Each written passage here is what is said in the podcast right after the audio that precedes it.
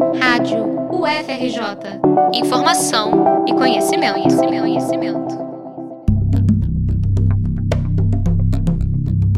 O Brasil depois das cotas raciais, uma série de reportagens sobre o que mudou com as ações afirmativas nas universidades do país. Parte 2: Os sentidos da heteroidentificação. Em 2021, em um dia de sol durante a pandemia, Marcos Vinícius Souza chegou às 8 horas da manhã na Ilha do Fundão. Uma hora e meia adiantado para o processo de heteroidentificação na Universidade Federal do Rio de Janeiro. Aquele era um passo muito importante na sua trajetória. Jovem preto e morador de Saracuruna, em Duque de Caxias, Marcos Vinícius é filho de uma diarista que sempre incentivou seu sonho de entrar em uma universidade. O estudante recebeu uma ficha e ficou aguardando como o primeiro da fila naquela manhã. O tempo passava e seu nervosismo só crescia, sem que Marcos entendesse o porquê. Sua barriga doía e ele começou a se sentir fraco. Quando chegou o momento de passar pela comissão de heteroidentificação, ele se sentou na cadeira e, ansioso, leu a sua autodeclaração racial. Minha mão estava tremendo. Eu estava tipo um sentimento estranho eu não consegui entender, porque eu sou um homem preto retinto, não há, não há possibilidade de alguma reprovação em mim, sabe? É... E foi uma experiência, assim, diferente, porque eu nunca tinha estado nessa posição, de não duvidar, mas de sentir medo da, da reprovação, sabe? Porque eu nunca duvidei da minha negritude, mas nesse momento eu tinha uma outra cabeça, sabe? Um ano depois, Marcos percebe que todo esse nervosismo tinha relação com todos os problemas que homens e mulheres pretos vivem ao longo de sua vida. A gente não tem direito a acesso à educação, porque, enfim, nós, nosso povo se encontra em uma extrema pobreza, a gente não tem direito a trabalho, a gente não tem direito a comida. E aí, quando a gente chega em um lugar pensado por pessoas pretas que garantem o direito, a gente pensa que também talvez não temos esse direito, sabe? Porque a vida toda nós temos nossos direitos tirados de nós. E você chega em mais um espaço onde você acredita que talvez aquele direito também seja tirado, sabe? Aprovado pela comissão, Marcos ingressou no Instituto de Psicologia da UFRJ, na reserva de vagas raciais e socioeconômicas previstas pela Política de Ações Afirmativas. Ele foi um dos milhares de estudantes que conquistaram o direito de sonhar com o ensino superior, reflexo de quase 20 anos de luta nas universidades brasileiras, que na última década ajudou a mudar a cara da UFRJ. A Lei 12.711, conhecida como Lei de Cotas, foi sancionada em 29 de agosto de 2012, no governo de Dilma Rousseff.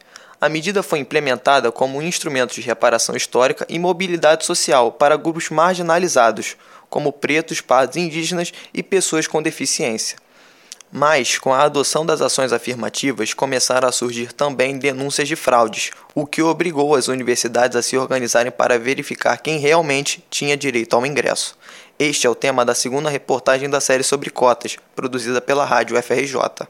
Cecília Isidoro, professora do curso de enfermagem da UFRJ e uma das coordenadoras do curso de capacitação para a comissão de heteroidentificação da faculdade, fala dos objetivos da lei.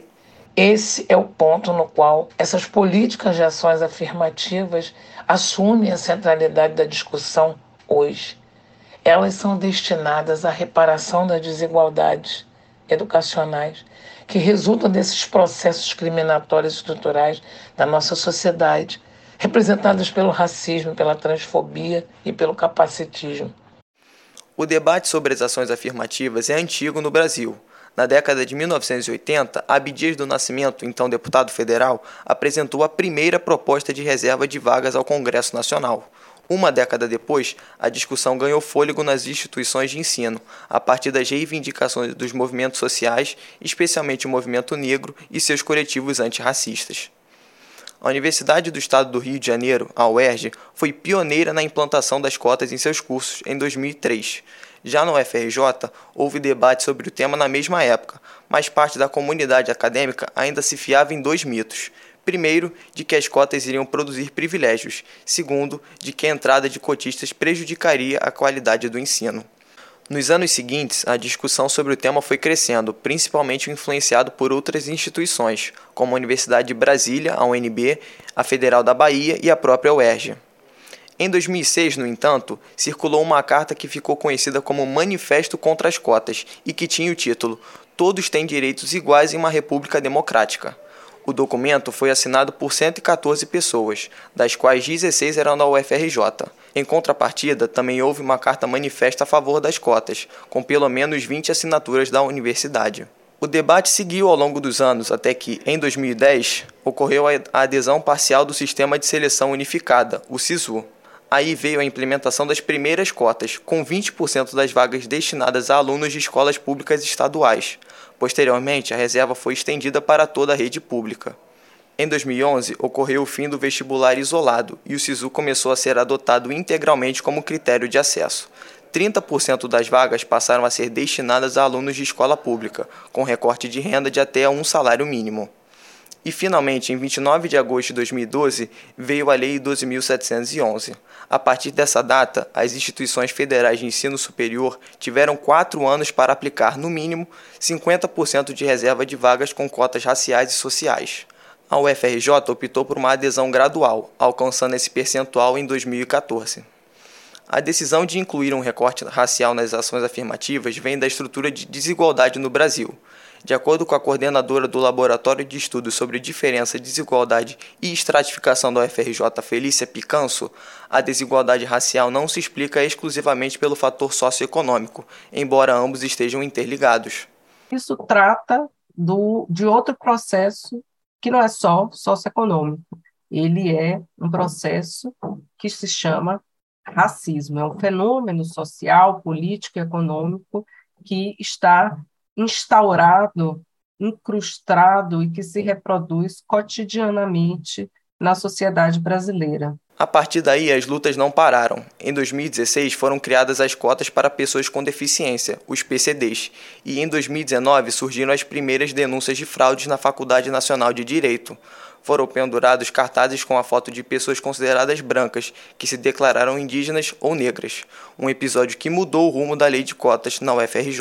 Para ingressar na universidade pelas ações afirmativas raciais, bastava uma autodeclaração do candidato, sem nenhum tipo de verificação. A partir disso, vários coletivos negros começaram a perceber a presença de pessoas que entravam na universidade pela lei de cotas, mas cujo fenótipo, ou seja, a aparência, não se enquadrava.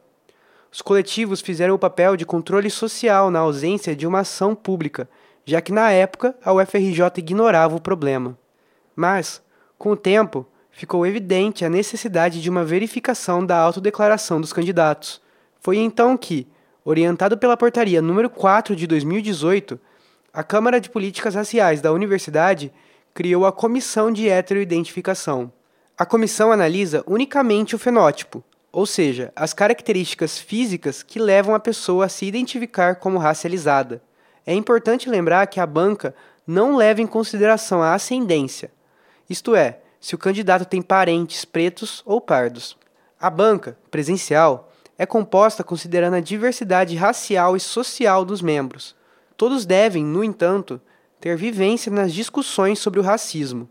A coordenadora da Câmara de Políticas Raciais da UFRJ Denise Góes explica como é feita a preparação dos membros da comissão. Todas as comissões de heteroidentificação são formadas por pessoas que têm que passar por um curso de capacitação, ou seja, um curso que possa proporcionar uma discussão conceitual, teórica, sobre o racismo e sobre como ele se dissemina na sociedade. É preciso instrumentalizar as pessoas a pensar que não é sentar numa cadeira e dizer quem é branco quem é preto. Não é isso, é entender que mecanismos né, são utilizados, que tipo de conceitos a gente absorve na sociedade brasileira para entender o racismo e para entender como, é essa, como a sociedade é, é, é, é, se movimenta. Comissões de heteroidentificação são, muitas vezes, associadas falsamente a tribunais raciais, como se julgassem a autodeclaração de cada candidato. É por isso que é comum que pretos e pardos se sintam ansiosos no dia que passam pela comissão, como foi o caso do estudante Marcos Vinícius, aquele que apresentamos no início dessa reportagem. No entanto, o papel da comissão é impedir fraudes e verificar quem é atingido pelo racismo, para que essa pessoa tenha seus direitos garantidos. Hoje, depois da experiência como candidato, Marcos é integrante da comissão como voluntário. Finalmente, em 2021, a UFRJ acolheu as denúncias de fraudes feitas pelos coletivos e as matrículas de 27 fraudadores foram canceladas. Com essa década de lei de cotas, é possível encontrar uma universidade diferente e mais próxima do verdadeiro Brasil, embora o caminho a percorrer ainda seja longo. De acordo com a Pró-Reitoria de Graduação da UFRJ, a PR1, em 2022 havia cerca de 21 mil alunos autodeclarados pretos, pardos ou indígenas na graduação, um terço do total. Em 2011, esse percentual era de 22%. Em 2001, nós éramos 2% de negros na universidade, 2011, 2% de negros na universidade. Nós, nós hoje somos 56% da população. Eu não vejo 56% de negros nas universidades hoje, mas a gente deu um salto de qualidade é, excepcional. E a própria pesquisadora Denise Góes reconhece que, mesmo que as cotas ainda tenham um caminho a percorrer, houve mudanças nos corredores da universidade. Eu sou uma funcionária de 32 anos de UFRJ e é nítido você perceber é, a diversidade hoje do campus, né? Do camp.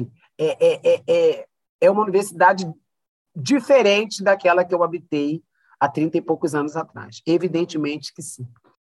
Uma coisa é certa: a adoção de cotas tornou possível para muitos Marcos Vinícius um ingresso na universidade, trazendo uma oportunidade de transformar não apenas o ensino superior, mas também as vidas de estudantes que agora podem sonhar com um futuro melhor para eles e suas famílias. Não é pouco. No próximo episódio da série de reportagens sobre ações afirmativas no ensino superior brasileiro, falaremos sobre a adoção de cotas na pós-graduação. Reportagem de Gabriel Ikegami e Hugo Sena para a Rádio FRJ.